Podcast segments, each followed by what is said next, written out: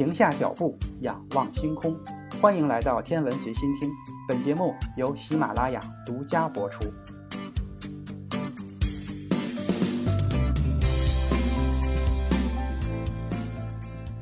欢迎收听原创严选。在海森堡的矩阵力学出现后不久，泡利和狄拉克两个人就转向了矩阵力学推导氢发射光谱的主要特征，也就是著名的巴尔默公式。一九二六年一月十七日，泡利向《物理学杂志》提交了一篇论文，陈述了他的研究结果。而就在五天之后，狄拉克向英国皇家学会会刊提交了他的论文。前前后后，两个人也就相差了这么几天。泡利还运用新的力学来解释斯塔克效应。斯塔克效应是以德国物理学家约翰内斯·斯塔克命名的，指的是在静电场中光谱线分裂的问题。此外，矩阵力学理论还尚不完全符合相对论，也就是说，它不符合爱因斯坦狭义相对论的要求，而且它与泡利的不相容原理、电子的自旋以及反常塞曼效应都不相容。虽然老一辈物理学家对于矩阵力学中数学公式的复杂性和缺乏直观性比较头疼，但对于新一代量子物理学家来说，这里却是一个欢乐的海洋。泡利在论文中写道。海森堡的量子理论彻底避开了原子的稳定轨道下电子运动的力学运动学直观性，意思很明确，就是想取得进展，就必须抛弃经典物理学遗留下来的概念，把注意力集中于实验室中可观察和可测量的东西上。量子理论的发展似乎有了方向。不过，量子革命的那些年轻的科学家们的风头即将被一个三十八岁的奥地利物理学家埃德温·薛定谔抢走。当他发表自己的成果的时候，新量子理论的图景似乎已经彻底的被改变了。一九一零年的五月，薛定谔拿到了维也纳大学的物理学博士学位。一九一四年，服完一年多兵役之后，他回到了维也纳大学，获得了讲师的职位。随后，一战爆发，他又服了四年兵役，中断了自己的研究生涯。一九一七年，薛定谔返回维也纳，并在一九二零年晋升为副教授。之后，他又先后搬往耶拿、斯图加特、布雷斯劳等城市，并在一九二一年获得了苏黎世大学理论物理学教授的职位。一九二一年的十月，薛定谔搬到了苏黎世。几个月之后，医生诊断他疑似患有肺结核。要求他完全静养治疗，他就到了阿尔卑斯山区的阿罗萨度假区，住在一处别墅中。这座别墅毗邻著名的达沃斯滑雪胜地。九个月之后，薛定谔慢慢的恢复了健康。因为山区的海拔高，环境相对封闭，给薛定谔提供了宝贵的思考时间。在身体恢复的同时，他写下了两篇科学论文。一九二二年十一月，薛定谔返回苏黎世。重新开始了紧张而又忙碌的教学工作。十二月九日，他完成了已被推迟了的教授就职讲座。由于教学工作的繁重，他做研究的时间就变得很少了。作为科学家，薛定谔精通多个领域，知识广博，而且成就颇多，获得了广泛的赞誉。但在他自己熟悉的物理科学领域，薛定谔还没有做出过什么显著的贡献。他只能眼睁睁地看着年轻一代的物理学家把自己抛在身后，他似乎已经被挤到了边缘地带。一九二四年，当他受邀参加比利时工业家富豪欧内斯特·索尔维发起的第四届索尔维会议的时候，甚至都没有人要求他提交任何会议论文。薛定谔生活中很多乱七八糟的事情影响了他的工作。一九二三年，他一篇论文都没有发表。第二年。他又重新开始了自己的研究工作。一九二五年十月，在爱因斯坦刚刚发表的论文中，一个脚注吸引了他的注意力。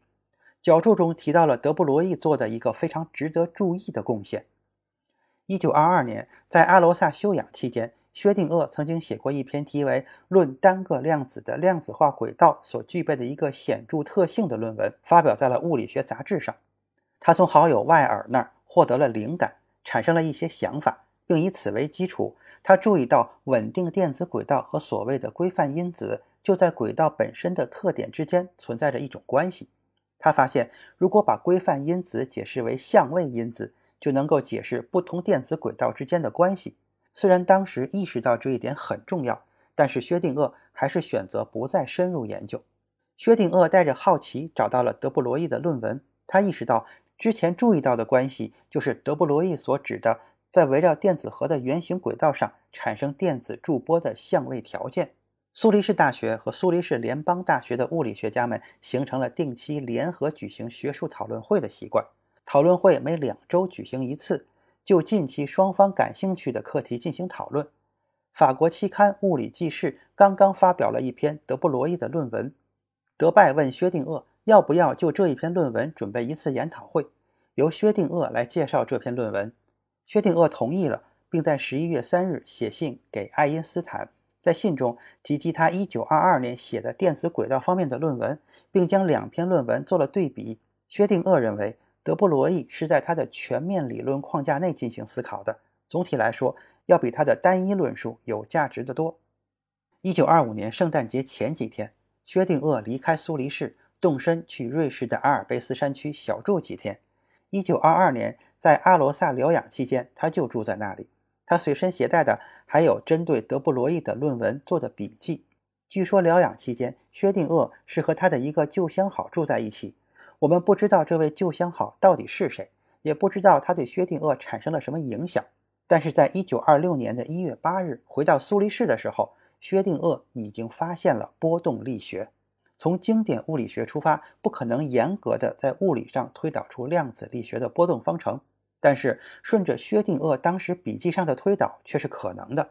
他从经典波动方程出发，将波函数描述的所有波动形式的时间和空间依赖性关联了起来。最初，他用的是与时间无关的波动方程，因为它更适合描述驻波。深入到经典波动方程之后，薛定谔把德布罗意推导出的粒子的动量和波动频率的关系式替换掉。他意识到，要想获得有意义的波动方程的解，就必须对电子波函数的形式做些假设。它需要限制可以接受的函数的种类，更确切地说，函数必须在给定的空间坐标中只有一个值，而且是有限和连续的。像德布罗意一样，薛定谔采用了完全与相对论匹配的方法，尝试在符合爱因斯坦狭义相对论要求的情况下。推导出氢原子的电子的波动方程，他把电子波函数置于特定的坐标系中，这个坐标系更适于求解球形静电场中运动的问题，这就是所谓的球面极坐标系。他发现，他可以把波函数分解成两个独立的函数，一个是镜像函数，一个是角函数，结果会得出一系列非常复杂的微分方程。到这里，已经是薛定谔数学能力的极限了。如果说球谐函数的微分方程它尚能解决，那么镜像函数方程它就怎么也应付不了了。无论如何，他觉得他已经看到足够多的东西了。一九二六年一月八日，薛定谔返回苏黎世，并立即向好友外尔寻求帮助。大约一周之内，他就解决了镜像函数的微分方程问题。现在他必须要解决半整数的量子数问题。薛定谔又转头回到非常相似的非相对论波动方程，这个方程的结果只有整数值。此时此刻，所有的谜团的解摆在了薛定谔的面前。通过限制在原子核附近的三维电子波函数的性质，波函数可能的解的一种特定模式，自然而然的就直接出现了。薛定谔发现，镜像函数的解取决于两个整数，这两个整数分别等同于两个主量子数。而角函数的解则取决于其他的量子数，不同解的能量值由主量子数的平方决定，由此就重新推导出了巴尔默公式。薛定谔在论文中详述了他的研究，并把论文寄给了《物理年鉴》。一九二六年的一月二十七日，杂志社收到了薛定谔的论文，这时距离他做出最初的发现不过三周的时间，而距离物理学杂志收到泡利的论文也不过十天的时间。对薛定谔来说，波动力学的成功就意味着有机会把经典力学的重要元素重新引入量子化的图景之中。现在，他试图把电子在不可见的电子轨道之间发生的不连续的量子跃迁，用一个更经典的、更具视觉化的图像替代掉，就是系统定态波函数之间的平滑和连续的变化。一九二六年一月到六月的这六个月中。薛定谔相当的高产，就新的波动力学写出了六篇具有高度创新性的论文。薛定谔在其中一篇论文中阐述了矩阵力学和波动力学在数学上的等价关系。虽然海森堡对此仍然存有疑虑，但是薛定谔的杰作已经吸引了众多的拥护者。现在大家都把注意力转到了电子的波函数身上。那么，波函数究竟是什么？又该如何诠释呢？咱们下次再说。